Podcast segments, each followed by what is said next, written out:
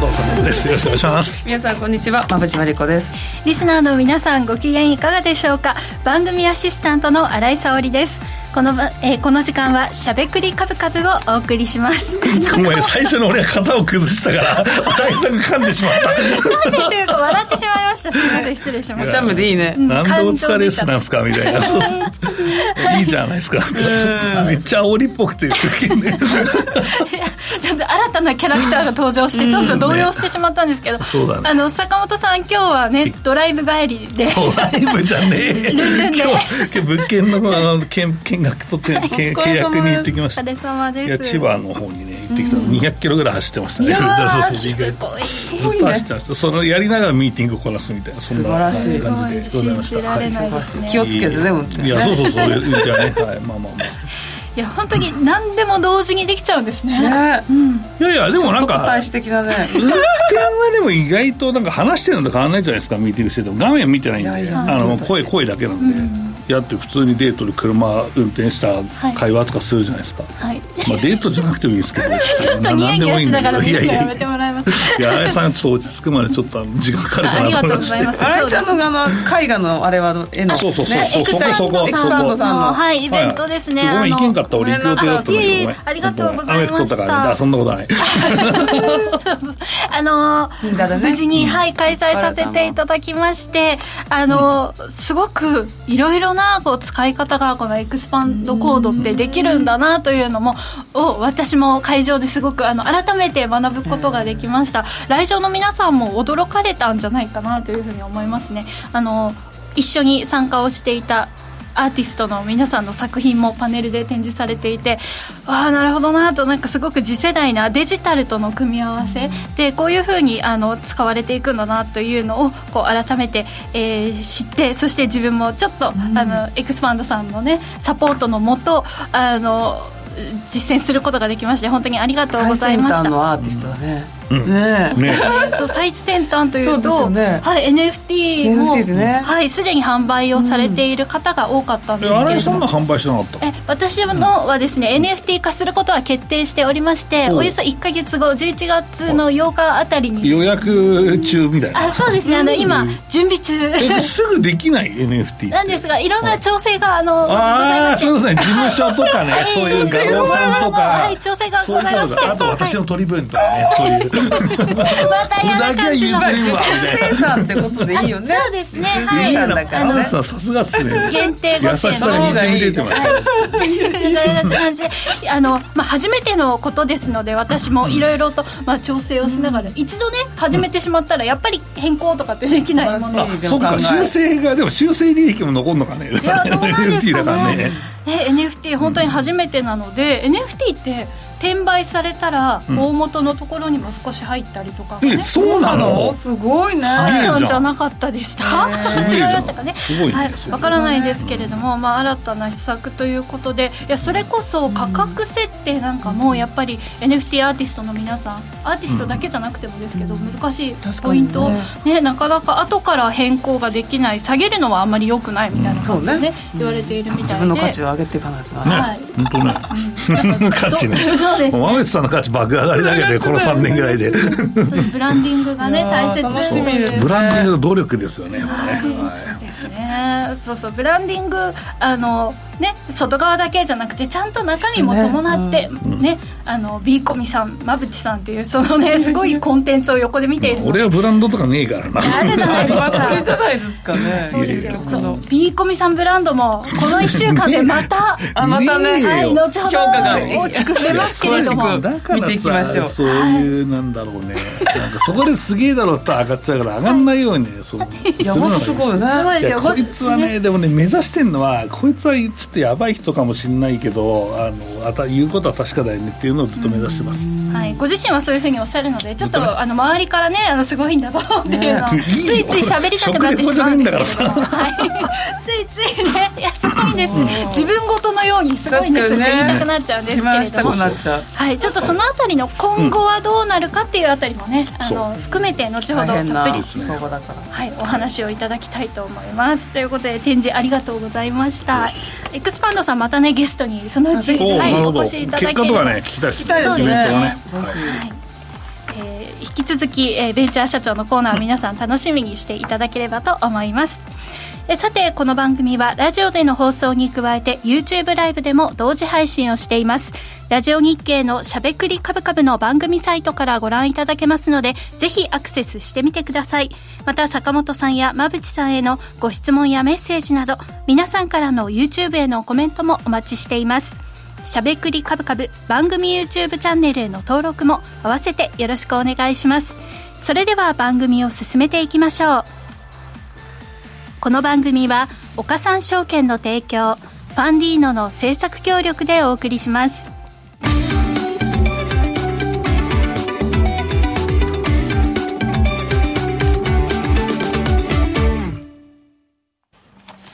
ここからは坂本さん、馬淵さんのお二人に足元の相場環境と今後の展望について伺っていきたいと思います。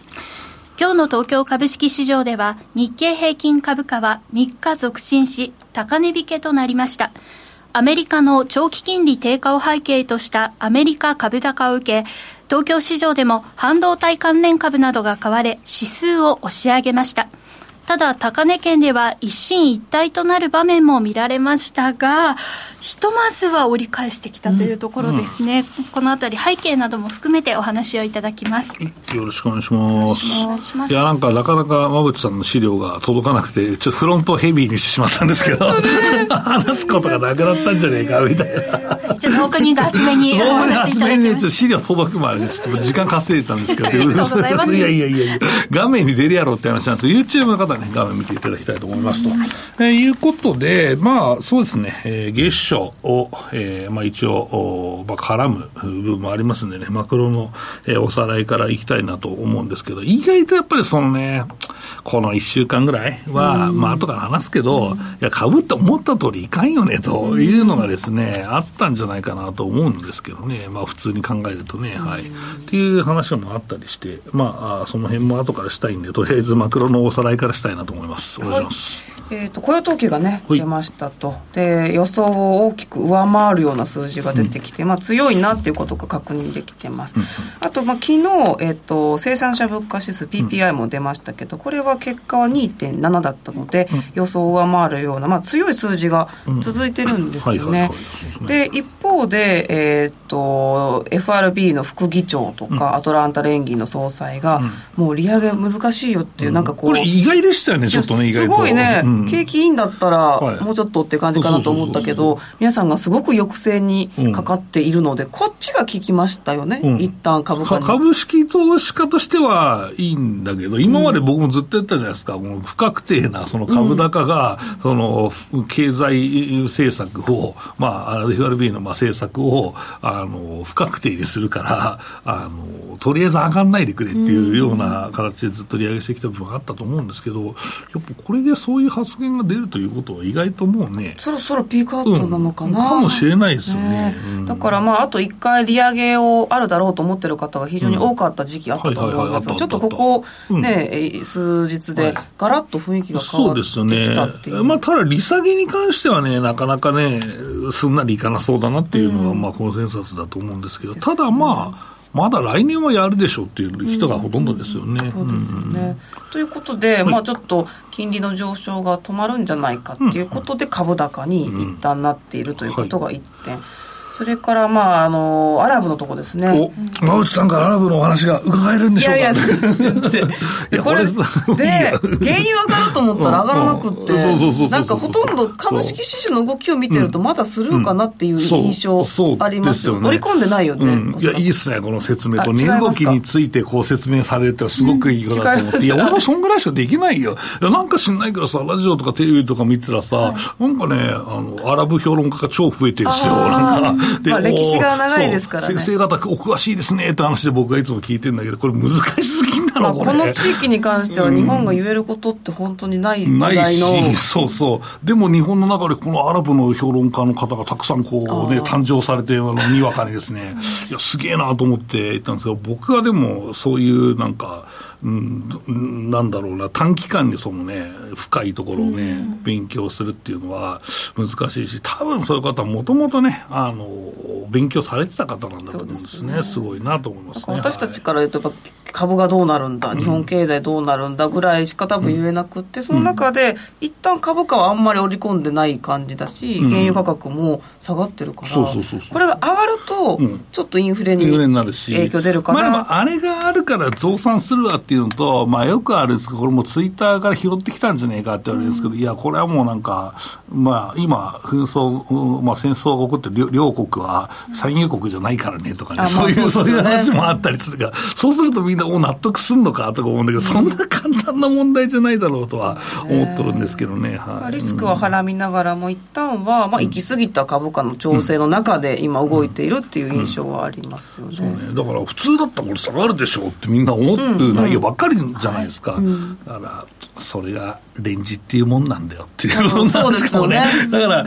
安いなと思う、冷静に見る心が実は大事なんじゃないかっていう話かもしれないよね。うんまあ、一方で、まあ、いろんなこうニュース見てると、うん、あのウォール・ストリート・ジャーナルが、まあ、アメリカ経済強い強いという内容の一つの要素、これが全部じゃないけれども、うん、とにかくシニアがお金持ちで、そうなんですよ。一景らしいですよ、トータル。一景ですか？そう。あ資産が。そう、皆さんのその。日本の海外資産いくらですかって話だよね。そう。この方々が、まあ、金利の上昇も受けにくいし、ガンガン消費してるし、住宅ローンの返済もないし、あともう、あれですよね、若い頃から積み立ててきた、このニューヨークダウないし、SP の株式がウハウハになってんじゃねえのみたいなとこあるよね。羨ましい限りですね。だって、何倍になってんだよって話ですもんね、そうですねまあど、どこでそのボリュームを立てて積んだかにしても、まあ、ほぼ最高値なわけだから、どこで積んでも儲かっておりますねっていう話じゃないですか、インデックスだったら。いや、まあ、日本もね、やっぱりこのアメリカのインデックス積むぞとか言ってるけど、アメリカの方の方がやっぱり儲かってるよねっていう、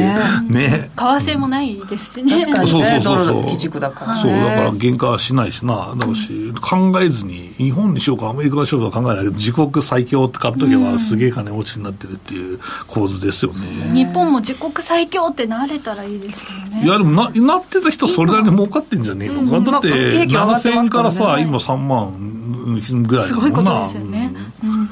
なんでこのあたりもね、アメリカ経済の強さの、まあ、一つになっているっていうこと、うん、で中国ですよ、これ。そう。本当かとか思うけど。いや、これなんか関係筋なので、まだ、ね、かんないよね、ブルームバーグの関係筋が言っているだけなんですが、うん、中国は景気刺激策、インフラ設備に。来たね、これ。20兆発行と、まだ分かりませんけど。これすごいよ、ね、これも株のね、今上がってる。これはすごい要因だと言われているので。だって今まで株下がった理由って、日本は特に米中関係が悪化してるっていう部分もあったと思うから、うんもちろん中国の経験わからんっていうのもあるんだけど、これはね、すげえプラスで、だから最近さ、ね、製造、今日とか、だから意外となんか、結構製造装置関連株めちゃくちゃ強かったりするから、ね、やっぱりそこの少なくとも買ったかわからんけど、ショートしてる人は踏んだよねっていう、踏んだって買い戻したよねって思いますけど。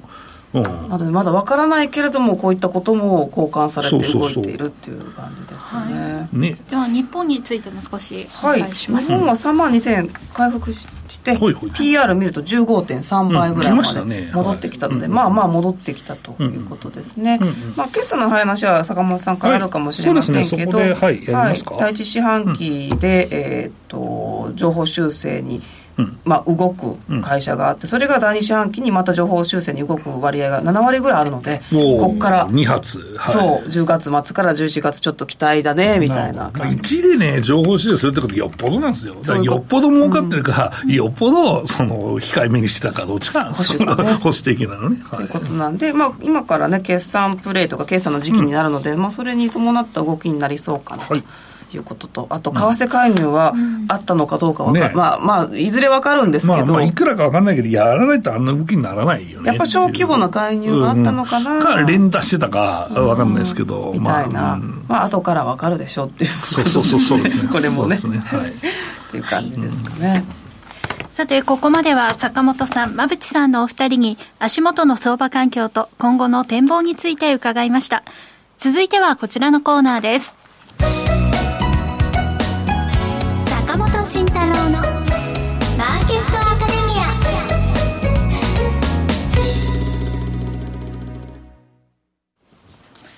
このコーナーでは投資をぐっと有利に株価指数 CFD の活用などを含めて投資のポイントについて坂本さんに教えていただきます。さあ先生。もう先生って言うなって。言うな みさんみこみ先生。いやいやいやでもね、まあ、僕も先生と呼ばれるなってこの10年ぐらい経ちますけどね。本当若い時から先生ですからね。そうそうそう。だし、まあ、株のね、まあ、話をしたらまあもともとこれだし運用も好きだから、うん、まあ、聞いてる人って株だけやってないとありえねえだろうっていう人がいるんだけど、でもまあ実際株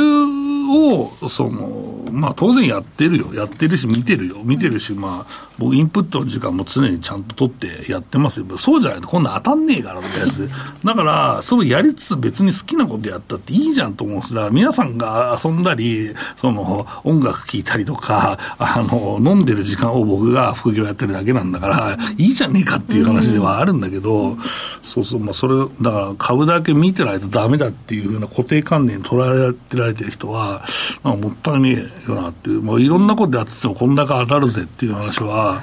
うん、したい、それそれだけどやりたい、むしろ俯瞰して物事が見れるんでしょうね、いろんな実業してるからね。あとはポジションにそっち側だっていうふうにさ、ちょっと本当は自分が買ってたりして、上がりますとか言う人いるし、まあでも、いろんな先生いるけど、上がりますしか年中言わない芸風の方もいらっしゃるし、まあそれはそれでいいんだけど、まあね、僕はこの CFD のその解説というか、まあ、買いか売りかしかない、うん、もう一個の商品が買いか売りかしかないわけだから、これ当てるのって意外と、ね、まあ、簡単に見えて、なんか難しいよね、うん、どっちかしかねえから。で、ちょおさらいをまあしていきたいんだけど、なんで、まあ、この、まあ、長々とさ、前回の動画でお話したけど、なんでここで買いましょうって皆さんに言ったかっていうと、まあ、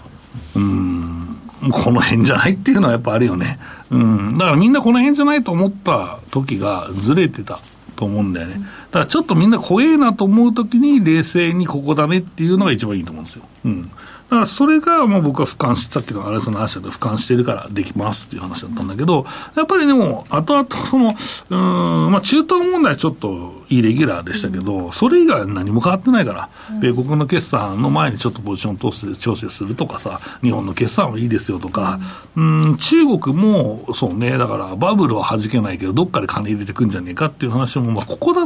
というかどうかは分かんないけど、もう一旦最悪のところは近い部分織り込まれたと思うんですよね。だからまあ、あの、まあ、その最悪だと思ったからお金入れたっていうのもあったと思うんですけど。で、まあ、日本の業績もね、2級のね、決算がね、めちゃくちゃいいよね。これ明日しようかなと思ったら2月期の決算がすげえいいんですよね。まあ、例えば今日、まあ、ラジオ日経ずっと聞いてるからずっとね、うん、えー、還暦おめでとうございますの鎌田さんがですね、連呼してましたけど、うん、あの、サイズリアが強いですっていう話をね、まあ、してたりとかね、まあ、今日ストップ高なんですけどね、はい。えー、ともこれ前期の業績は上振れで、えー、さらにね、今期も大幅増益と。と、えー、いうことで、これは、ね、値上げ効果ですね。はいまあ、もちろんアフターコロナで人が戻ってきたっていうのもあるんですけど、値上げ効果がかなり大きく出てるとか、あと朝から強かったんで、吉野家とかですね。はい。ちょっと似てる。えー、寄せてます、すいません。吉野家はですね、非常に、ね、いろんなキャラクターが降臨。えー、いうところなんですけど、はい、あの、こちらもですね、あの非常に、まあ、あの、配当予想もね、えー、情報修正したと。えー、いうことでですね、えー、まあ、これずっとね、吉野家ってその顧客獲得の施策ってよくやってるんですよ、昔から。その、例えば4月とかに牛丼100円引きとかやるんですよ。これやっぱりライフスタイルが変わった、その、新生活をやってる方がですね、えー、吉野家に行くという、その、行動が定着するためにやってるんですけど、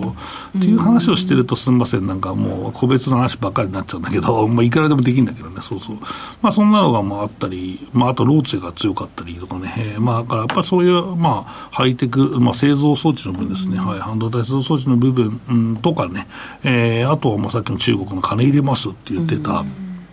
うん。やっぱりそのインフラって書いてますけど、まあ、少なからず、まあ、いろんなインフラありますから、多分半導体もインフラなんだと思うよ、うね。うん、あの米中関係あるから、だから多分また製造装置売れんちゃうっていう見方は、意外と当たってるかもしれないなと思いますけどね、僕はね。うんえー、まあそんな感じでございますと。いうことで、日経平均、じゃあこれ、めちゃくちゃ上がったけどどうするんですか？と。で、いう話で、まあ、新井さんからね、あのね、始まる前にね、ビンゴさん今日なんて言うんですか？と。もうこれ2万、3万2500円超えてますよと。はい、1500円取れとるんですよと。あと1000円待つのかどうか。そうそうそうそう、はい、いう話を、そう、フライングで聞かれたんだけど、だ俺用意で用意してんのなと思ったら、いや、まだ資料ができてねえから、じゃあいいかみたいな話なんですけど、い。やいやいや、いやいや、半分売れって言った、はい、もし、もし持ってんなら、持ってるかどうか知らんけど、はい、持ってる人は不安だったら半分売りなさいと、だって1500円口取れたらいいじゃないですかと。いう話だし、これが損に半分売ったとしてなるのは、えー、2万9500円にならないともう損にならないですよ、全体でね、半分売っときゃね。だからもうこれは、また上限3万3500円までいくパターンやと、もうこれ売り担がれたからこのまま踏み上げやと、だから少なくとも3万3000円もいくかなとか、3万3500円もいくかなと思う人は、まあ、持ってりゃいいし、逆に僕これ考えるときって、3万1000円にまたいくのかっていうのが大事なんだよ。ここが、あの、もう勝者の考え方なんですよ。勝者って、その、勝ち組の考え方じゃなくて、勝ってる人の考え方。勝ってる人は、ポジションどうやって伸ばしていくかっていうと、まあ、リーグ痛いねと。まあ、荒井さんがここでね、売れば何枚買ってるか知らないけど、売れたらバンクリ買えるわと。いう話だったら、売るやんっていう話で、なんか来週この辺には切らんってこ の鼻のあれがついてる、ついてるか、それか、あの、もっと儲かったからピアスになってるかわかんないですけど、まあ、そういうのにするかっていう欲とかもあるんだけど、今使いたいかどうか、そうそう、今使いたいかどうかもそれはいいんだけど、そこまで行くかどうかなんだよ。だから、そう、行くかどうかっていうのを、まあ、考えるっていうのがすごくまあ大事で、うん、だから、まあ、あとは、その元に戻るかっていうことだよね、その戻る時って結局、お金がトントンで、あのバンクリがなくなりましたねっていう話になって、本当は変えたに悔しいっていうのは当然あるかもしれないけど、なんどういう理由で3万1000円に戻ってくるのかっていうのを考えた方がいいよ、うん、そうすると、まあ、いかねえだろうなと、アメリカの決算が悪かったら、まあ、行くんだけど、まあ、出尽くしってこともないと思うし、多分いいはずなんですよ。金融機関はわからん。ちょっとぶれるかもしれない。でも後半のハイテクはどうせいいはずだから、もうなんとかなるっしょっていうのあるし、日本も、まあ、下方修正とかほぼないと思うんですよね。だから中国でやべえと思ったとかも下方修正終わってるから、うん、だからそう考えると意外と下振れさ、あとはあれか、経済的な、えー、イベントですね。はい。マクロイベントも、えっ、ー、と、11月まではないので、大きい FMC 含めてね。と考えるとですね、いや、ここはもうなんか、エアポケットをぶち抜いてくるかもしんねえなっていうのはあるし、逆に3万1000になるような、そのシナリオが難しいよね。中東情勢でこれで中国が、まあこれが本当かどうか分かんないけど、金入れますと、えー、なってるわけだし、まあ業績いいしって考えると、あそこっていい買い場だったねって今思える人は行かないって思うんじゃない？確かに、うん、だし、介入もこのパターンだったらそんなにもないと思うし、うん、150円突破しないでうろうろしてくれてるわけだから、いや、なんかこれでいいじゃんってなるからさ、となると、まあ、あと1000円伸ばすか、ひょっとしたらこの2級で、もう来期の業績を織り込み、一番いい人なんだよ、うん、織り込み出して、3万3500円抜けるかもしれないし、で次3万3500円に行った時僕、ショートって言わないよ、多分、うん、もうもう年末近づいてるから。うんだからもうそうなると、これは、うん、どこまで取れるかっていう話になっちゃうと思うんですよね、はい、あとは3枚線戻るかどうかっていうのを考える。まあ、これが今日の、ね、僕のアドバイスなのかなと思うんですけどね、うん、あの考え方として、今のこの半値くらい戻したところで、うん、え前の高値の3万3600円くらいに戻すっていう、そっちに戻すみたいな考え方ってよくないですか？いや、俺は戻すじゃない。だって3万3500円に行く勢いで行ってさ、はい、なんか外部要因がいまいちヒューってなってさ、それが中国でもなんか解消されそうだし、米国もなんかただのちょっとなんか金利がこのままと5%、10年超えてきてどんどん上がるんじゃねえかっていう怖さで売られたわけだから、うん、それで馬渕さんの説明があって、たんだけど、はい、いや、これってもう利上げしなくていいじゃんみたいな話になってるで、かつ10年債が落ちてるわけだから、そう考えたら、まあ、10年債短いと思ってたけど、落ちてるわけだから、そう考えたら、なんか、不安って払拭されてねえかっていう話になるんですよ。めっちゃいい話してんだけどね。だから、まあ、だから、今の水準が高い安いじゃなくて、3万1000の水準が安すぎたと考えるんであれば、考えれると思うんですね。やっぱその、うん。だから、まあ、持ってる人は放置かなって僕は思いますよ、普通に考えるとね。で、繰り返すけど、まあ、そんなにビーコメさん信じれませんと、最近君を知りましたっていう人は本当かっていう人が絶対いると思うんで、僕がこれだけ強く言うときって大体確率的にはって皆さん分かってると思うんだけど、でも、それを乗っかりたくない人は半分売ればいいじゃん、いいじゃんって、うん、まあ、そんな感じなのかなと思いますけどね。だから、うんまた様子を見て少し半分、まあ、売って売ってというかで利確して様子を見てですかね、うん、いやいつもこの高値安値って来た時に、うん、このどちらに戻す視点でいればいいのかっていうのがすごく難しくて、そう。だからいかねえだろうって俺は思うよ、うん、そこはもうそれはもう本当勝者というかもう今勝ち組ポジションを持ってる人だけがね考えられる戦略だから、うんこれが多分ね、ショートでね、1500円担がれてたんで、悪いことしか探さねえと思うんですよ。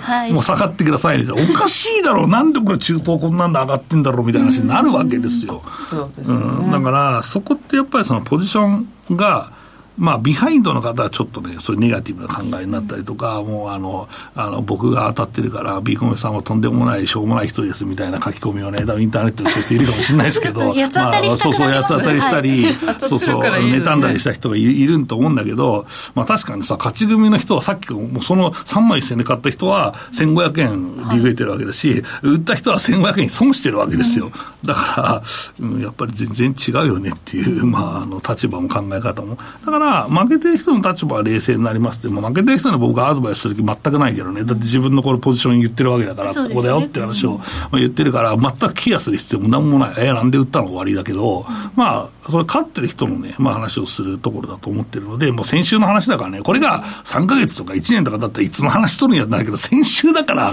当然ここでケアするんだけど、はい、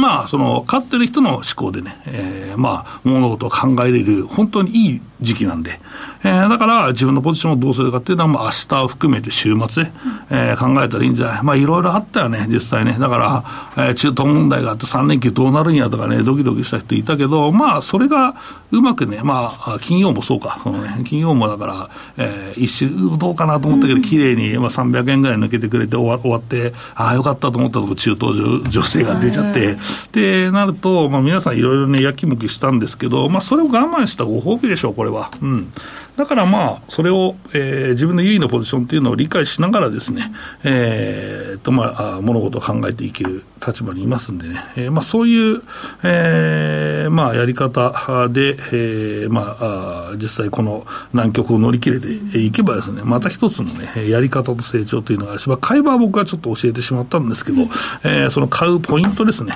えー、はやっぱり業績と需給と、まあ、行き過ぎなんじゃないかなっていう、まあ心理のその3つかなと思うので、まあ、それをまあうまくですね、考えて、今後もいければ自分でもこれができるんじゃないかなと思ってます。はい当に金曜から週末、うわーね、なんかどう動くのかわからないという中でしたけれども、うん、その先週の放送で、ビーコミさん、そして馬淵さんも、うん、これは業績もいいし、うん、ちゃんと理由がある上で、上なのではないかという目線が共通していらっしゃったので、多分リスナーの皆さんも、ちょっとそこのね、心の支えというのがあったという方も多いのではないでしょうか。これがね、継続して番組をお聞きいただくは理由になっていくのかなというふうにだからビーコミさん、残念な性格だけどね、見通しははまあまあ当たるんですよ。まあ、それがまあ、この締めということで、それで全然いいからね。はい。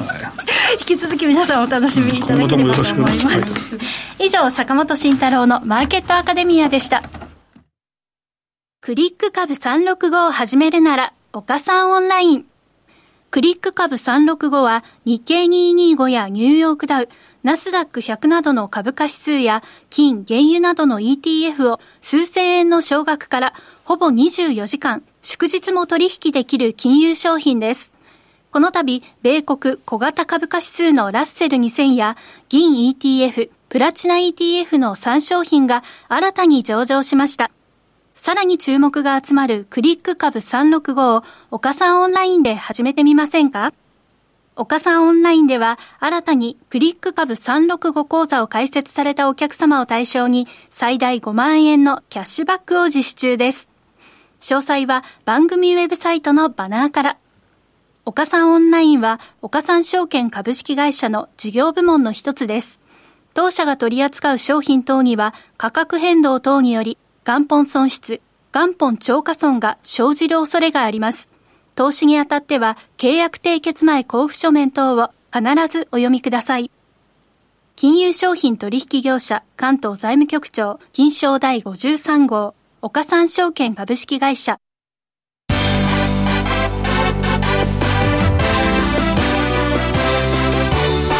馬淵真理子の10分で教えて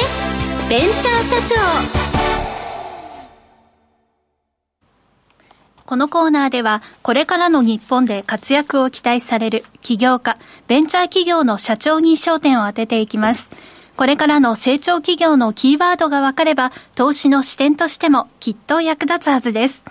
今日は株式投資型クラウドファンディング最大手のファンディーノで紹介しているベンチャー企業、株式会社スペック代表取締役久保雄一さんにスタジオにお越しいただいています。それではここからは馬淵さんよろしくお願いします。はい、久保さんよろしくお願いします。よろしくお願いします。えー、久保さんは大手商社を経て、えー、久保さんのおじい様が創業された久保金属株式会社に入社され、その後今の、えー、スペックの代表を務められていますが、このスペックっていうのは特殊な土を固める技術かつ途上国のインフラに貢献されているというふうに伺ってますが、これど、どんな事業なんでしょう？えっとですね、私たちあの株式会社スペックは、あの土を固める素材を製造販売している会社でございまして、もうちょっと今回固めたものを持ってきたんですけども、YouTube に映るので見せてください。うん。まあこういう固くこれ土が固まったんですね。そう口あの私たちのものを入れることによって、まあ混ぜてあの叩くことによって硬くなる。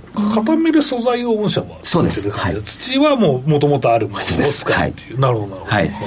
まあ、これをですね、あの日本全国または世界全国にですね、あの販売をしているという会社なんですけれども、まあ、1975年に開発されたものでして、えっと、これをまあ日本全国どこでも使われてたものなんですけれども、まあ、日本工業規格ができたり、まあ、実ですね、できたりしてなかなか土っていうのはどこにでもあるものなので、あと不定のものなので、なかなか使いづらくなってきてしまってさらに日本がこれだけ高度成長しましたので、まあ、日本から卒業という形になりまして、まあ、その後ですね、まあ、あの私あの久保金属という会社の、まあ、おじいさんが作った会社なんですけど、まあまあ、もちろんまだあるんですけれども、あのそこで、まあ、金属類を扱っておりましてそうすると金属類使うと必ずメッキっていう作業がついてくるんですけども、メッキってやはり少し体によくない物質が入ってるようですね、はい、それをそのまま捨てたりするとですね、まあ、土が汚れて、まあ、土地の価値が落ちるそういったところを、まあ、この実はシュタインというのはですね、化合させてこう溶け出さなくなる性能があると、あそんな側面もあるんですそれを一生懸命私やっておりましてしかし2002年にまあ土台法っていう法律ができて、まあ、そこに悪いもんあっちゃいけないよと。いうことになりましてああどうしようと、まあ、そうしたらまあこれ実はその土木資材として、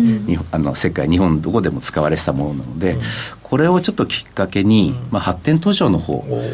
まあ、日本はもう卒業になってるんですけども、まあ、アジアだとかですね、まあ、今回アフリカの方一生懸命やってるんですけれども、まあ、ぐちゃぐちゃな道をですね人が通れたりあと、まあ、例えばお産の時にですね、やはり死産率雨季には死産率が上がるんですね。お産婆さんが来れなかったり病院に行けなかったりそういったところを直せばあの、まあ、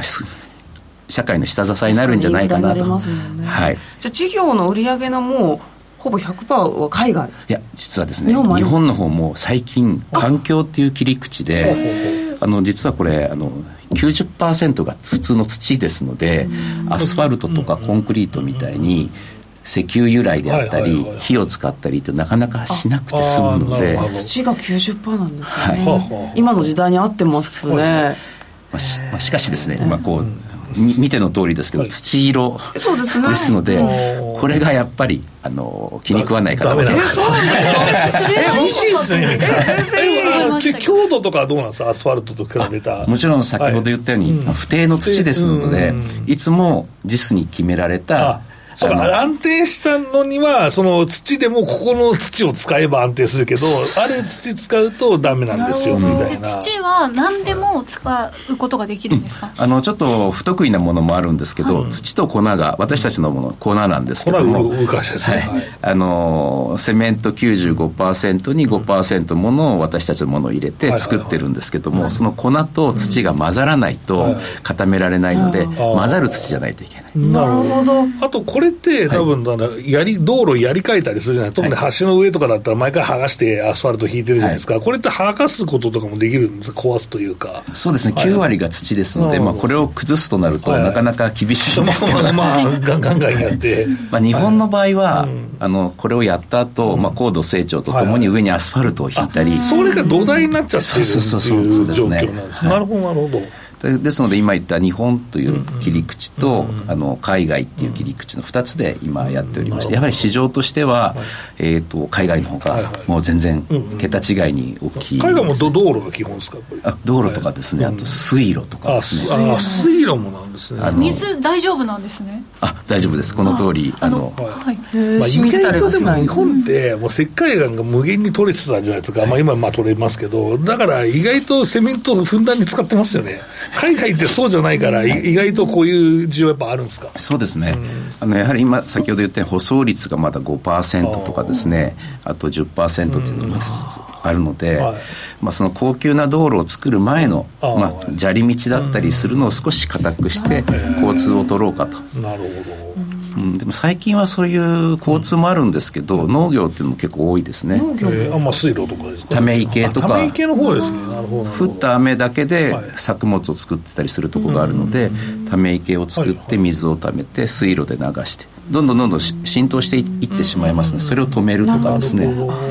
役割もあるんですね、はい。まあ、私たちだけではなくてもちろんパッケージとして他の会社さんの技術を合わせてその例えばこの前言ってたケニアとかですね、ある地区のその農業地帯をこう下支えしようというようなことでやっております。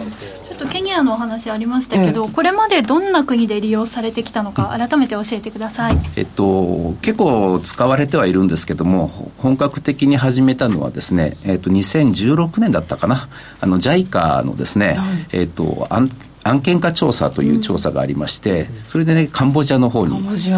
行ってまいりまして、えー、とそれがなかなか良かったので、あの普及実証事業といって、あの3年間ぐらいかな、向こうで工場を作って、道路を製造造成するということをやりました。アジアはですね、そのカンボジアを中心にやっておりまして、あとはスリランカかな、スリランカの方は、えー、と水路を作って、ため池を作って水路を作るという私たちが作るんではなくて農民の方に全部やってもらう。材料を提供して？そうそうそうそうそう作れるんですねそれで。作れます。土と粉を混ぜれば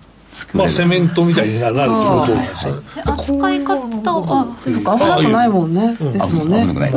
じゃあ扱いもしやすい素人の人がやっても。そうそう。ということなんですもんね。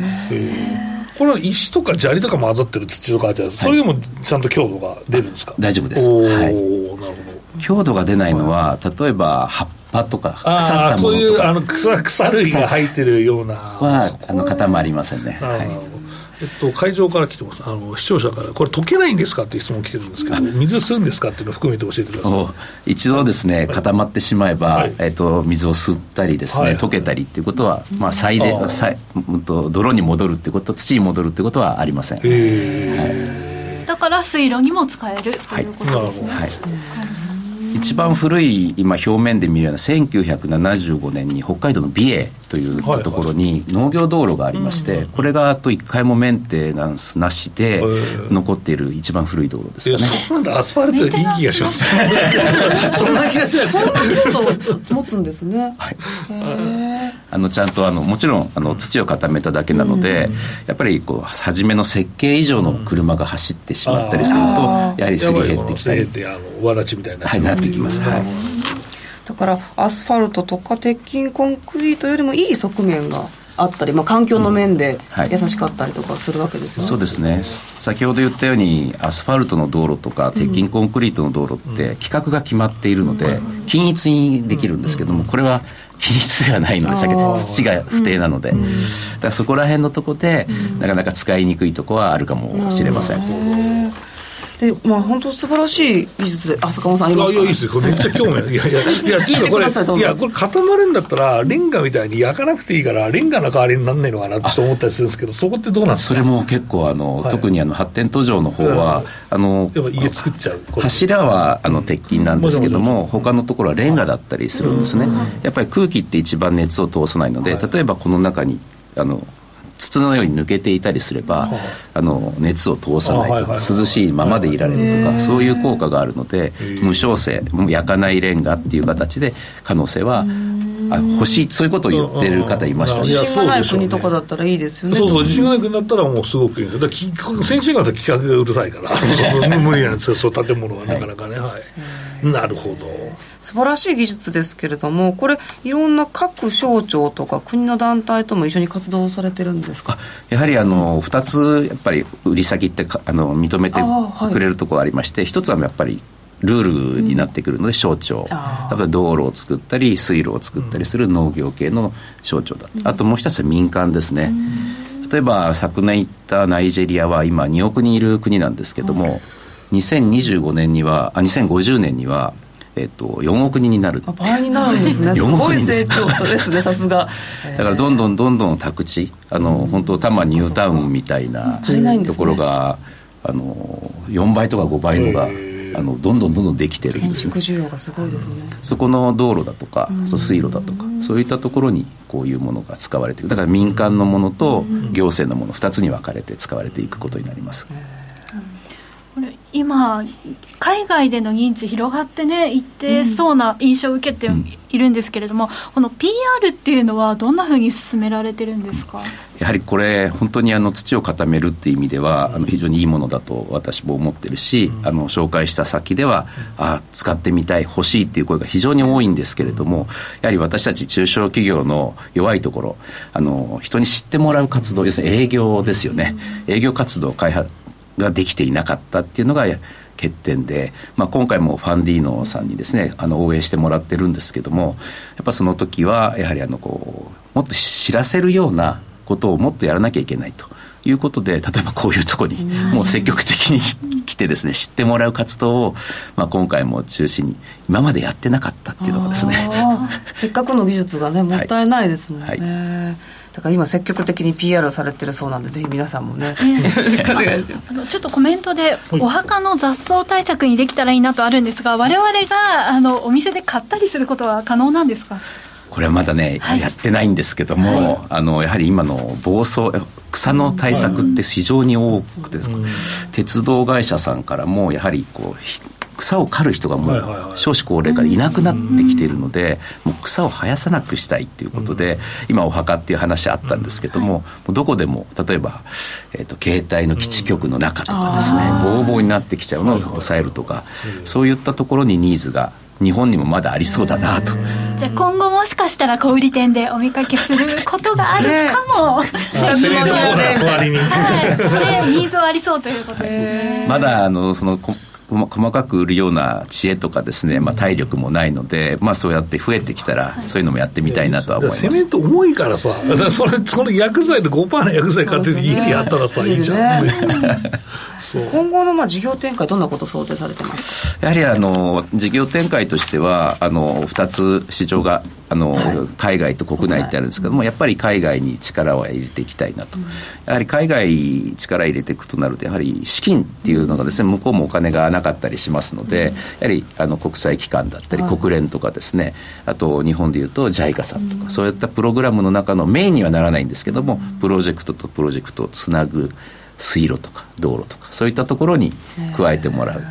うやって民間の方はどんどん増えていくところに、もう提供をしていくと。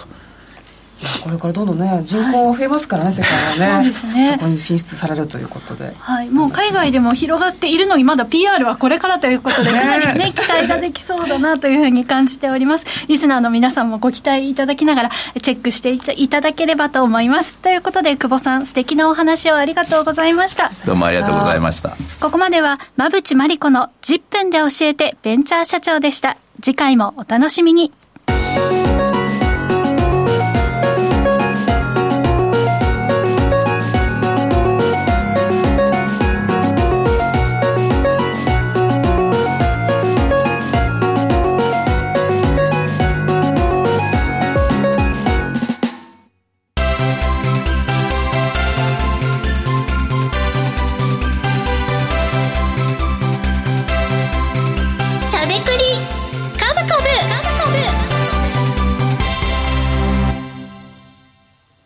ここからは坂本さん、馬淵さんのお二人が株式投資の肝となる銘柄選別のポイントや注目セクターについて喋りまくるしゃべくり株株のコーナーです。さあ、まあ、価格がこう戻って、俺思ったんだけど、はいあの、僕こっち側にいたじゃないですか。えで、これで、あの、二重が取れて、で、ここに、あの、そこにも相葉先生いらっしゃるんですけど、相葉先生ここに座ったらめっちゃ面白いから、いつかやりたいから。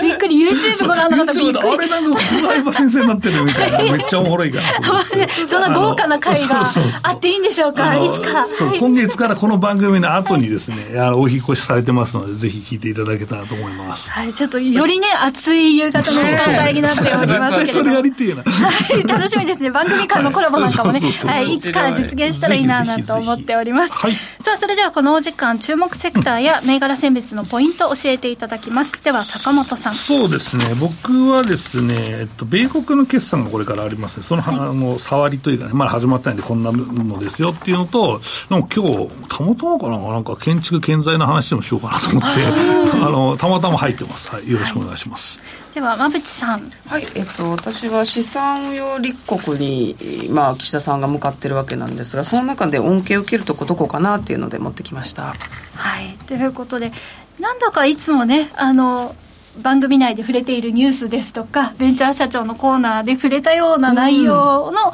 銘柄になってますよね。ねはい。ということで、皆さんも注目度が高まっているところに、その銘柄ですとか、その銘柄の見方を教えていただけるということで、今日もこの後の YouTube タイムお楽しみにしていただければと思います。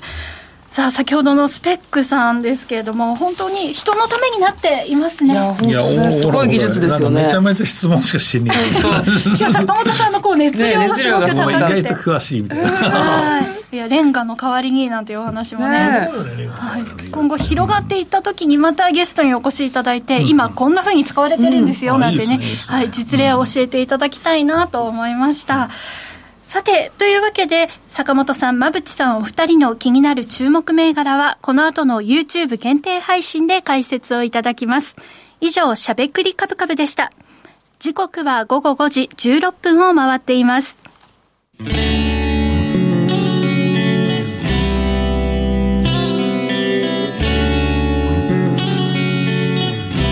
ゃべくりカブカブ